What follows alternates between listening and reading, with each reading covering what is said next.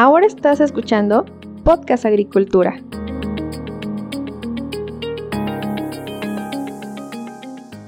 Hola, ¿qué tal? Me da mucho gusto saludarlos nuevamente. Espero que todos ustedes se encuentren muy bien. Yo soy Olmo Axayacat y el día de hoy vamos con el episodio número 300 del podcast.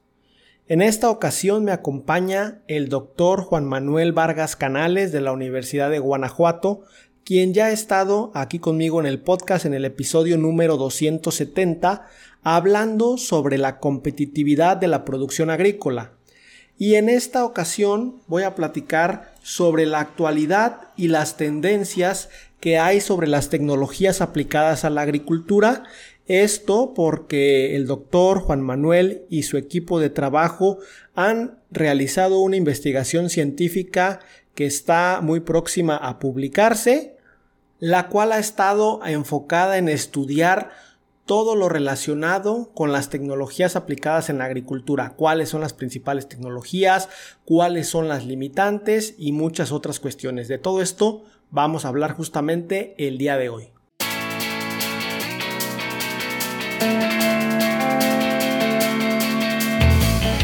Juan, entiendo que tú realizaste una investigación relacionada con la tecnología aplicada a la agricultura.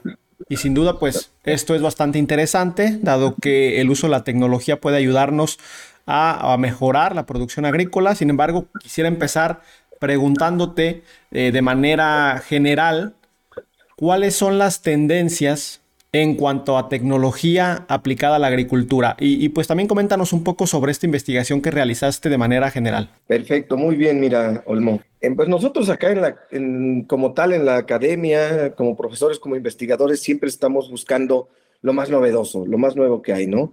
Eh, esta investigación que se llama Tendencias de la Ciencia, Tecnología e Innovación en el sector agroalimentario fue pensada en que ahora con la agricultura 4.0 y 5.0 están surgiendo muchas tecnologías muy novedosas que ya se están aplicando de forma comercial en, muchos lugares, obviamente en México también, pero no veíamos qué tendencia tenía, o sea, hacia dónde vamos. Para nosotros es importante pensar en, en identificar qué rumbo tomar como país, como institución, como programas académicos, cómo tenemos que formar a nuestros alumnos, ¿no? Ok. Entonces, investigué, estaba investigando, estábamos investigando, no encontrábamos nada, absolutamente nada de eso, ¿no? Entonces, bueno, si no existe eso, ¿por qué no lo realizamos? ¿Por qué no lo hacemos? Este, este método que usamos aquí en esta, para esta investigación es lo que comúnmente se le conoce como un estado del arte. Mira, luego nos confundimos, los estados del arte tienen una metodología muy rigurosa muy rigurosa. Entonces, ¿qué es lo que analizas? Es una información documental en la que tú vas a analizar, digamos, todo el conocimiento que se ha acumulado a través del tiempo sobre temas específicos. Ok. Y obviamente hay equipos, no hay software que se han desarrollado y tecnología que se ha desarrollado para hacerlo y la utilizamos, ¿no?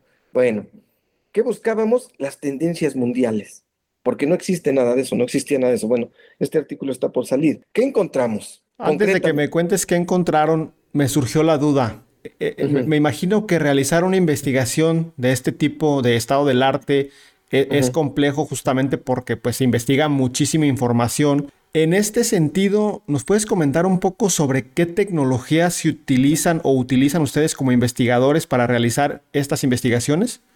Claro que sí, claro que sí, es un tema bien interesante. Como tú sabes, en la actualidad ya vivimos en lo que se le denomina la, la sociedad del conocimiento hemos generado muchísimo conocimiento. Incluso no tenemos la capacidad para, para entenderlo y para analizarlo. O sea, como, como humanos no tenemos esa gran capacidad. Pero bueno, se han desarrollado varios, varios softwares que nos permiten hacer ese tipo de análisis. Por ejemplo, tenemos uno que es el que eh, nosotros utilizamos porque es libre además y es muy intuitivo. Nosotros siempre buscamos eso porque pagar licencias, pues ya ves que luego es complicado, ¿no? Sí. Bueno, se llama Boss Bigware te permite hacer una serie de análisis bibliométrico que utilizamos también. Eh, tú sabes que existen distintas bases de datos científicas donde, donde se acumula, digamos que todo el conocimiento nuevo que va surgiendo, como lo que son libros, artículos científicos, este, capítulos de libro, lo más novedoso, ¿no? Pues tenemos distintas clasificaciones.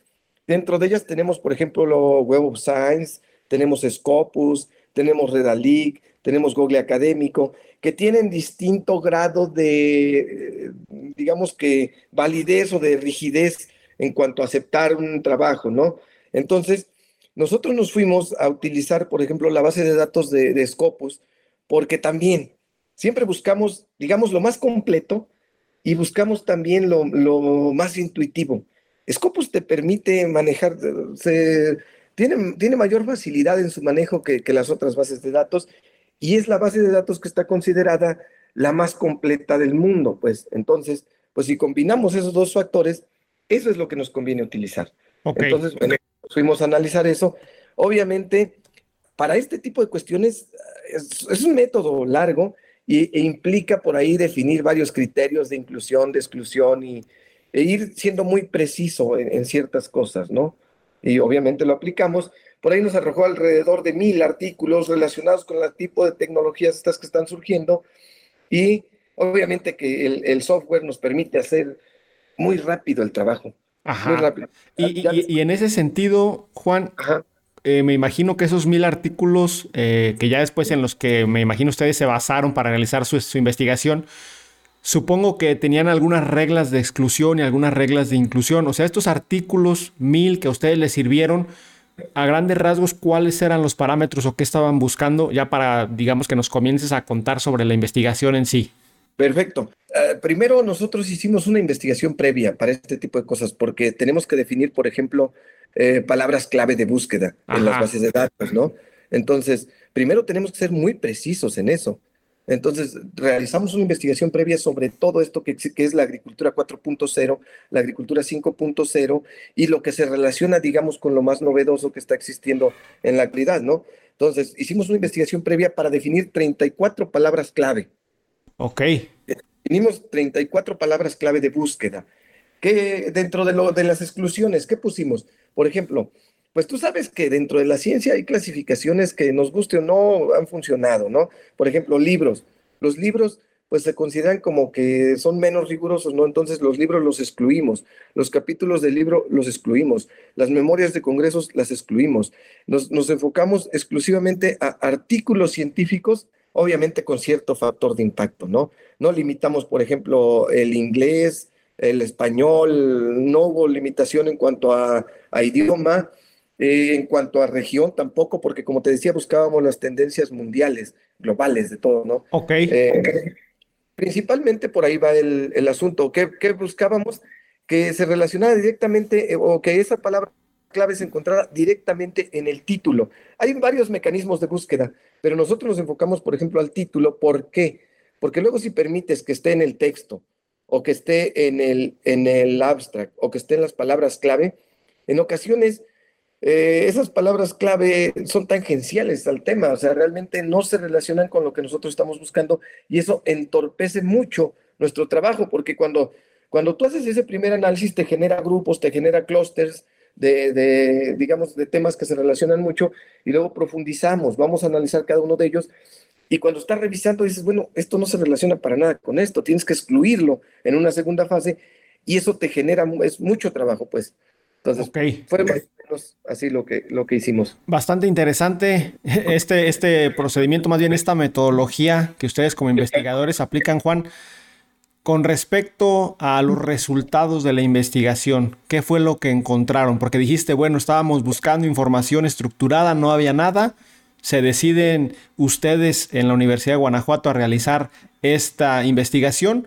¿Qué fue lo que encontraron? ¿Qué nos puedes comentar con respecto a la adopción de tecnologías en México o en el mundo, no sé cuál sea el alcance. ¿Qué nos puedes comentar con respecto a cuáles tecnologías son las que ya se están aplicando, cuáles podrían aplicarse en un futuro? adelante con lo que nos quieras comentar al respecto. Perfecto. Mira, como te comentaba yo anteriormente, este tipo de software lo que nos permite es analizar campos científicos que son, digamos, grupos de investigadores que están realizando investigaciones con cierto interés, ¿no? Que, convergen en, ciertos intereses y tienen ciertos objetivos muy claros, ¿no? Entonces, identificamos nueve campos científicos muy importantes. Por ejemplo, tenemos un grupo importante que, bueno, eh, dicho sea de paso, ¿eh? Por ahí es una de las críticas que estamos realizando a esto, es que el mejoramiento genético, la ingeniería genética, los organismos genéticamente modificados, que hace, unos, hace algunos años, eh, si tú recuerdas, era, digamos que lo más novedoso que existía, la ingeniería genética y todo ese tipo de cuestiones. Pues resulta que es uno de los grupos más longevos y fue donde inició todo este tipo de cuestiones, ¿no? Pero resulta que se está quedando rezagado, se está quedando marginado. No se abandona, pero se está perdiendo. Incluso si lo relacionamos, fíjate, con programas de mejoramiento genético, como tú bien lo sabes, algunos hasta han desaparecido. ¿Por qué? Por falta de financiamiento, otro tipo de cosas. Entonces, ese campo científico, que es importantísimo, porque además es la base biológica, se está quedando abandonado o marginado. Esa es una de las primeras cuestiones que encontramos y decimos, no, porque el componente biológico es lo más importante. Y una vez que expresa su máximo potencial productivo, ni porque le pongas un robot, va a aumentar su, capacidad productiva. Pues, entonces, bueno, esa es una parte. ¿Qué es lo que está, qué es lo que ahorita, en este momento, tiene un crecimiento importantísimo? El uso de sensores remotos. En todo, ¿eh? Tanto eh, pecuario, forestal y, agrícola. Ahorita lo, lo que está creciendo, digamos que lo que está en el centro, de todo este tipo de investigaciones es el uso de sensores remotos. Y tiene una lógica simple y sencilla. ¿Por qué? El futuro es al uso masivo de datos, ¿no? A, las soluciones en tiempo real, aprendizaje autónomo y todo eso. ¿Cómo vamos a tener acceso a ese tipo de información? Pues a través de los sensores remotos. Alguien que, bueno, un sensor que está ahí monitoreando la temperatura, la humedad, el viento, la radiación, eh, la coloración, todo ese tipo de cuestiones, ¿no? Entonces, el uso de sensores remotos es ahorita lo que está, es más novedoso, se están utilizando para prácticamente todo, ¿eh? Ese es uno, es un gran campo que está ahí, ¿no? Obviamente hay otros, ¿no? Eh, por ejemplo, que están creciendo a la par y que ya llevan tiempo, pero se ve que se están consolidando cada vez más, por ejemplo, es la, automatización. La automatización ya sea de, de todo tipo de labores, ¿eh? automatización y robótica o máquinas robóticas. Esas dos van juntos, esos dos. La automatización y las máquinas robóticas van juntos. Ya llevan un tiempo que se están consolidando por ahí. hay muy buenos ejemplos que están funcionando de forma comercial y pues obviamente que muchos todavía no los conocemos, o sea, porque no son tan comerciales. ¿Cuál es la crítica hacia este tipo de tecnologías? Y también por ahí la discutimos, ¿no? La crítica es, bueno, están desplazando mano de obra, están desplazando mano de obra. ¿Qué vamos a hacer con esa mano de obra que está siendo desplazada? Realmente tenemos un problema de mano de obra prácticamente en todo el sector. ¿eh? Tenemos escasez de mano de obra. Se han elevado los costos y deja que se eleven los costos. No hay mano de obra. Ahora, eh, muchas veces se necesita cierta capacitación para realizar ciertas actividades. Ya no son actividades tan tan rudimentarias como antes, ¿no? Ahora ya se han especializado también, el sector agroalimentario ha especializado. Entonces, si yo hoy pierdo trabajadores y mañana contrato otros nuevos, pues el costo de aprendizaje es muy alto. Entonces, recordemos, igual que la mano de obra, es el principal costo de, producción. Entonces, está un poco vinculado con eso. ¿Qué más vemos? La agricultura inteligente. La agricultura inteligente o climáticamente inteligente, esa tiene que ver con, con varios tipos de cosas. Por ejemplo, por ahí está eh, pues, eh, obviamente la agricultura de precisión, obviamente por ahí están los invernaderos, ¿no? De hacer mucho más eficientes los recursos y los insumos, ¿no? Están enfocadas hacia eso. Y esa ya es más plausible. Obviamente, todo esto son componentes de otras tecnologías, si te das cuenta, incluso se requieren unas de otras, o sea, realmente van, van muy de la mano, ¿no? ¿Qué es lo más plausible que estamos viendo? a ver, nada más un punto aquí, eh, porque esto creo que es importante de, mencionarlo. Al final eh, estamos hablando de grupos de tecnologías, pero eh, bueno, nos estás mencionando un punto importante que es si están como estancadas, si están en auge, si estás en, en consolidación, que es algo, algo interesante para entender qué está sucediendo, pero el punto clave que acabas de mencionar y que yo creo que hay que remarcar es justamente que se trata de tecnologías que están interrelacionadas. O sea, para el estudio se separan en estos grupos, pero al final de cuentas, pues una tecnología, en este caso como por ejemplo agricultura climáticamente inteligente, dentro de un invernadero se puede aplicar la automatización y las máquinas robóticas, ¿cierto? Sin duda, sin duda. Mira, eh, bueno, aquí porque no podemos mostrar imágenes, pero dentro de lo que nosotros encontramos, lo que planteamos es ahí las relaciones que se dan entre estos campos y, la cercanía o lejanía, cómo se encuentran. Y si lo, lo o sea, para tratar de ejemplificar, por ejemplo, eh, ¿quién es el campo que está menos vinculado? Es, es el de mejoramiento genético, ingeniería genética, eh, los OGMs están menos vinculados con todas las demás. O sea, son los que se están alejando de todas las demás y, y pues tienen un poco un peso relativo menor. ¿Cuáles son las que se vinculan mucho? Por ejemplo, el uso de sensores remotos o de sensores como tal se acerca mucho a la agricultura climáticamente inteligente, se acerca mucho a la cuestión de la automatización, se acerca mucho a la cuestión de la robótica. Entonces, hay una gran interacción entre ese tipo de campos científicos, digámoslo así, ¿no? Entonces, sí, sí hay cierta relación, interacción. ¿Por qué? Porque igual comparten intereses ahí. O sea, se, van requiriendo unos de los otros. Y por eso es que, por ejemplo, la ingeniería genética, que además, fíjate, esto tiene, este crecimiento tiene que ver, por ejemplo, con la inversión privada. ¿eh? Mucho de esto, de lo nuevo, lo nuevo, cuestión de sensores, automatización, robótica, drones, eso está muy, este, digamos que subsidiado por la industria privada. ¿Por qué? Porque además este tipo de conocimiento se patenta, eh, entonces es rentable. Yo vendo mi patente o lo están usando, me tienen que pagar cierta cantidad, ¿no? ¿Qué pasa en el caso del mejoramiento genético?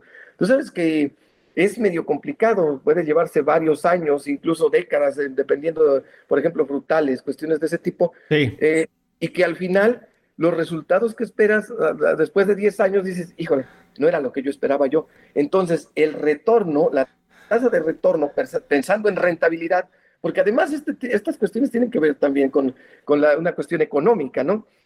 Pues no es muy rentable ni es atractivo este, este otro tipo de campos científicos, ¿no? ¿Qué es lo más ¿qué es de lo más plausible que ya estamos viendo? El uso de drones. El uso de drones ya es lo más, lo que, lo que podemos ver, digamos, de forma casi en todos lados para la aplicación de productos, para el monitoreo eh, de, cultivos, para el monitoreo de zonas forestales, para el monitoreo de cambio climático. Eso ya lo estamos viendo en todos lados. Además, es más barato, es más rápido y es más eficiente. Y no es una tecnología que digamos como un robot que me va a costar millones, no, o sea, es, es algo muy accesible para los pequeños productores. Y en ese sentido, por ahí ellos como que tienen mucha más facilidad de acceder, acceder a este tipo de, tecnologías. Claro.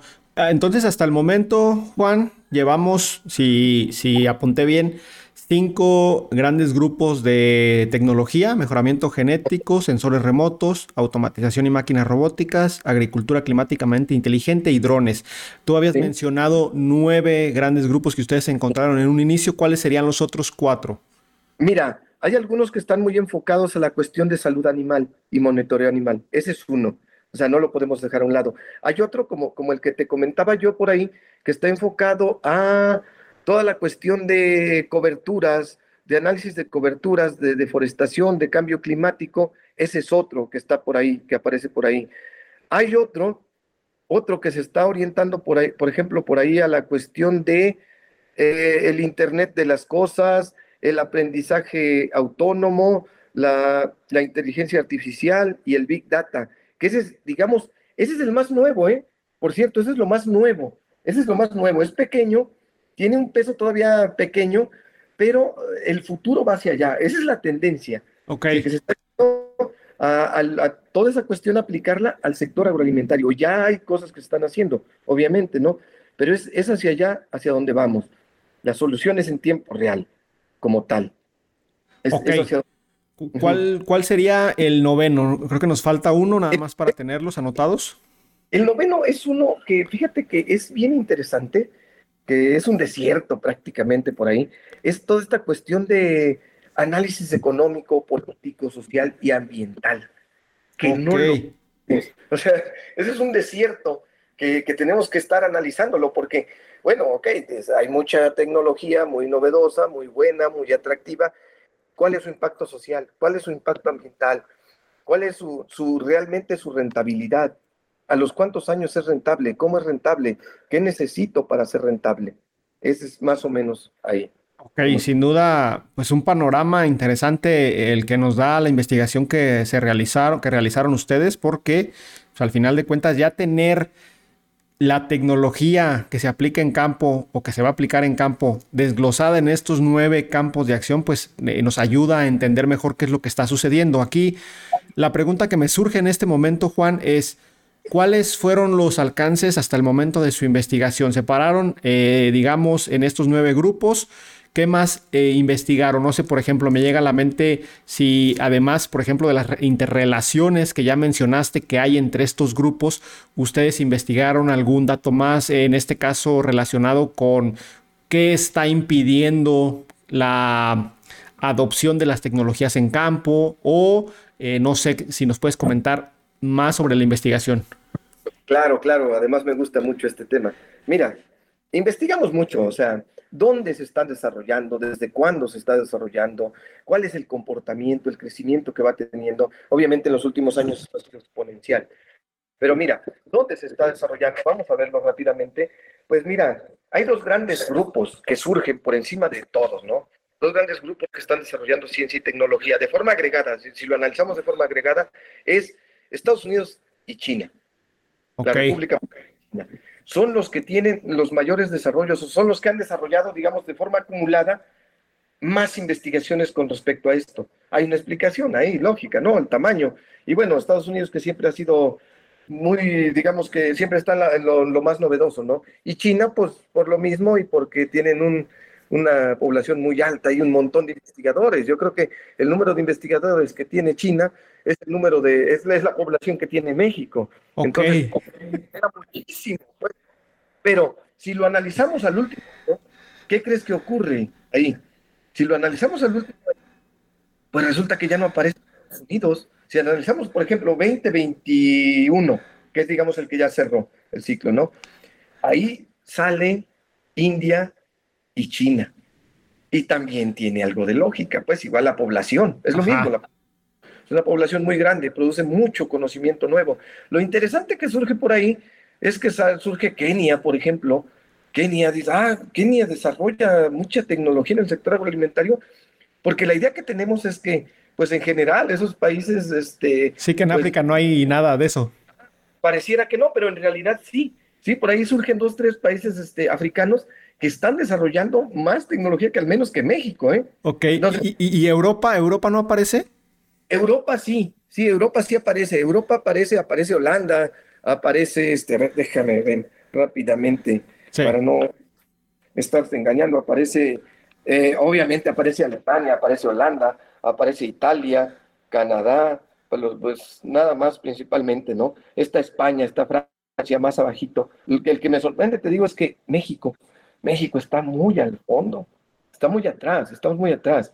¿Qué resalta, por ejemplo, de dónde, en, qué, lugares se están desarrollando eh, como instituciones? También analizamos como instituciones esa parte. Eh, pues es casi toda la academia china la que está más vinculada. ¿Por qué? Porque además, fíjate, es interesante ver quiénes están estudiando en las principales universidades de Estados Unidos en relación a los temas que nosotros manejamos. Hablar de Cornell, hablar de Berkeley, hablar de Davis, hablar de Ohio, o de, digamos, instituciones que están realizando este tipo de cuestiones, resulta que los investigadores que están haciendo eso son chinos también, o son, o son de la India.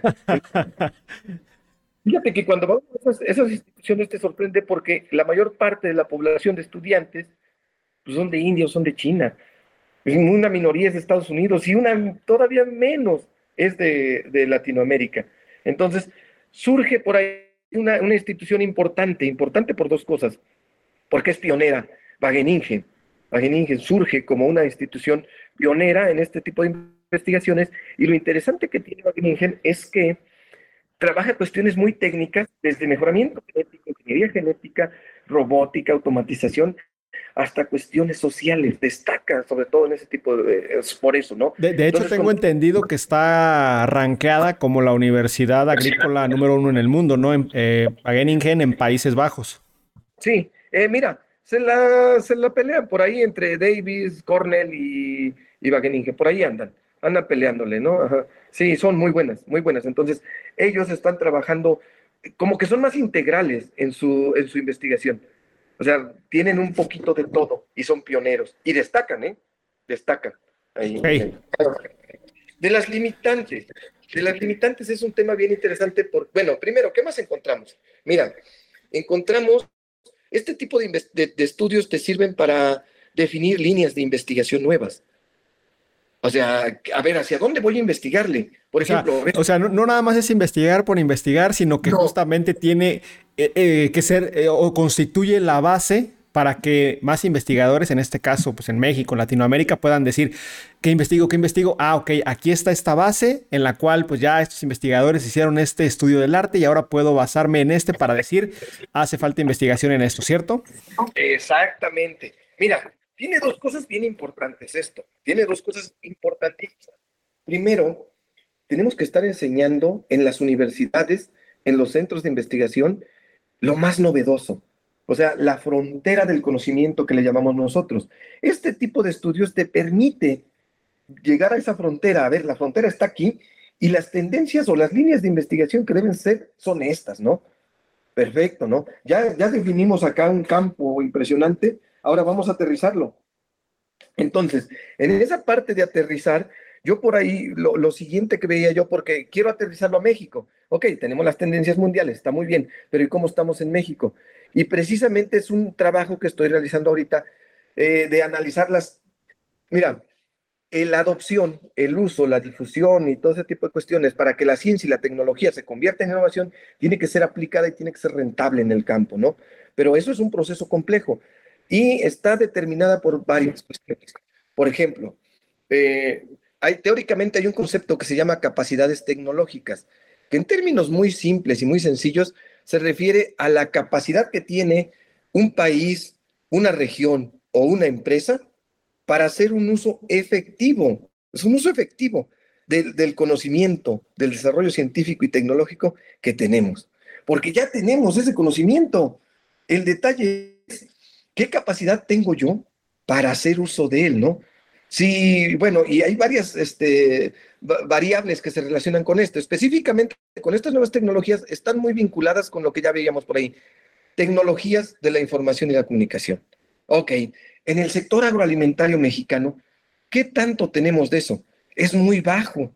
Es muy bajo el uso de tecnologías de la, información y la comunicación. Ah, ahorita yo estoy trabajando con datos del 2019 porque no hay otro censo y ahí nos dice exactamente en, el, la, encuesta nacional eh, agrícola. agropecuaria. Agropecuaria, perdón, agropecuaria. Tiene la ENA, ajá. La ENA. Esa, esa mera, no, no ha habido otra, bueno, se está planeando otra por ahí, pero no hay otra. Obviamente son datos atrasados porque la pandemia aumentó muchísimo las capacidades tecnológicas en cuanto a TICs. O sea, el hecho de que ya en el rancho tenemos que tener una computadora para comunicarnos, para cualquier cosa, ¿no? Aumentó mucho. Las TICs es bajo. Otro rubro por ahí que se relaciona con esto es el uso de computadora, bajísimo. Andamos como por 5% a nivel nacional, ¿no? El uso de Internet, el uso de Internet más bajo todavía. Entonces, si pensamos en estas tecnologías, son limitantes muy fuertes, pero esperan, hay varias, ¿no? otra limitante fuerte, eh, por el uso de celulares para lo que es la cuestión de que se estén usando para el uso agropecuario, ¿eh? pues resulta que ahí, ahí estamos bien. Ahí andamos por el 90% en promedio de, a nivel nacional que están utilizando su teléfono celular para cuestiones de su agronegocio, digamos. Entonces, si lo vemos de cierta forma, hay otra tecnología por ahí que surge, que es la 5G, que se piensa que va a ser la que va a conectar todo esto, ¿no? El detalle es que no se desarrolla, se está desarrollando muy lentamente se está desarrollando muy lentamente. Bueno, continuando un poco con eso, capacidades tecnológicas. Hay otra cuestión, o sea, ¿qué nivel educativo tengo yo o alfabetización? Así le llama la FAO incluso, ¿no?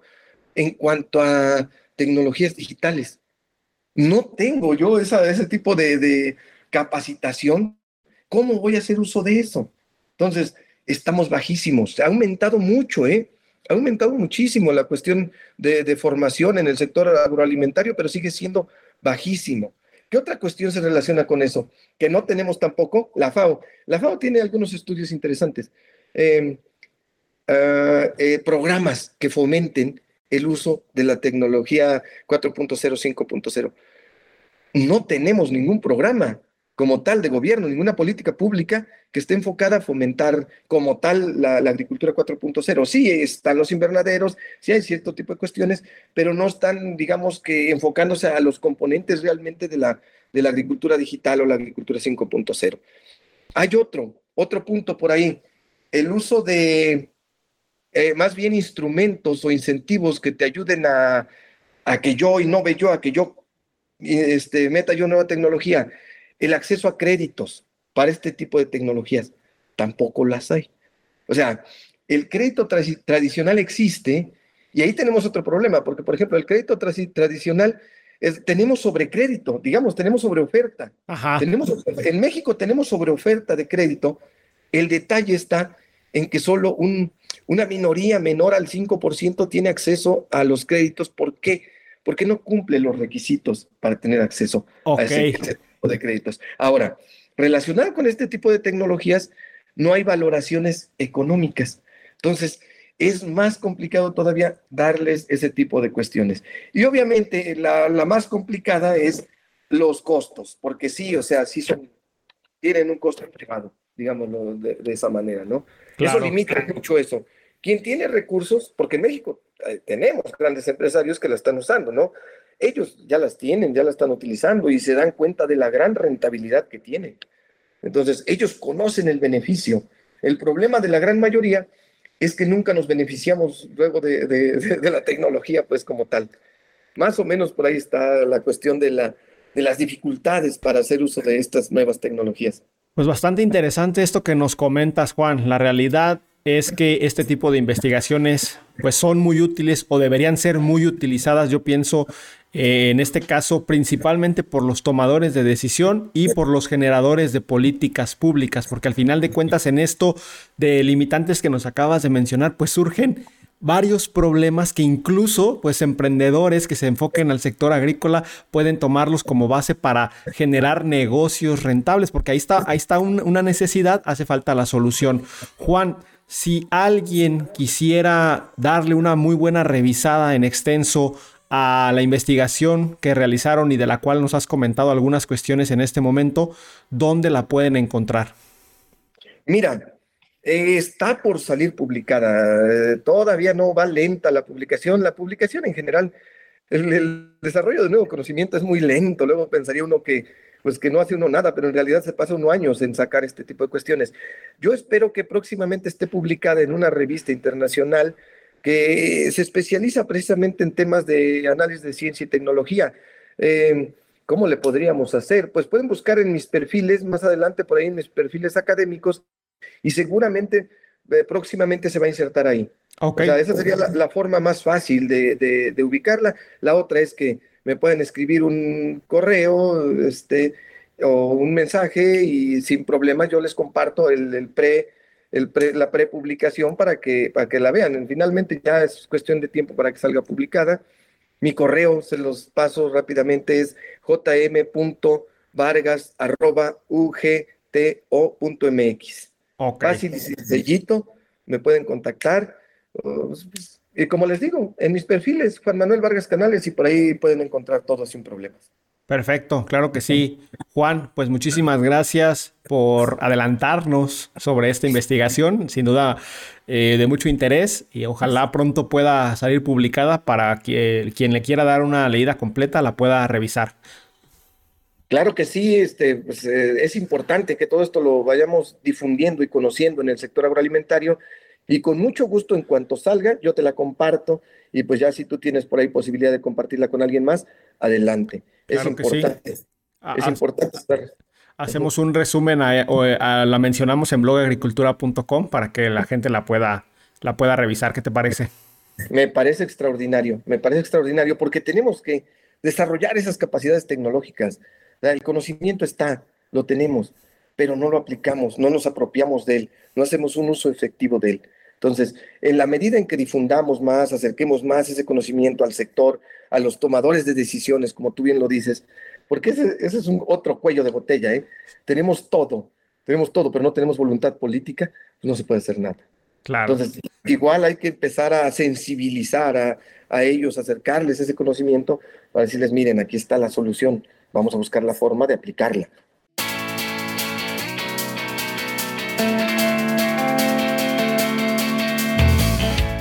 Y hasta aquí la entrevista que le hice al doctor Juan Manuel Vargas Canales de la Universidad de Guanajuato. Sin duda, este tema es bastante interesante y al menos yo estoy a la expectativa de que esta investigación sea publicada para revisarla en profundidad. No me resta más que agradecer al doctor por haber participado aquí en Podcast Agricultura nuevamente. Y recuerden que a todos ustedes los espero muy pronto con un nuevo episodio del podcast. Hasta luego.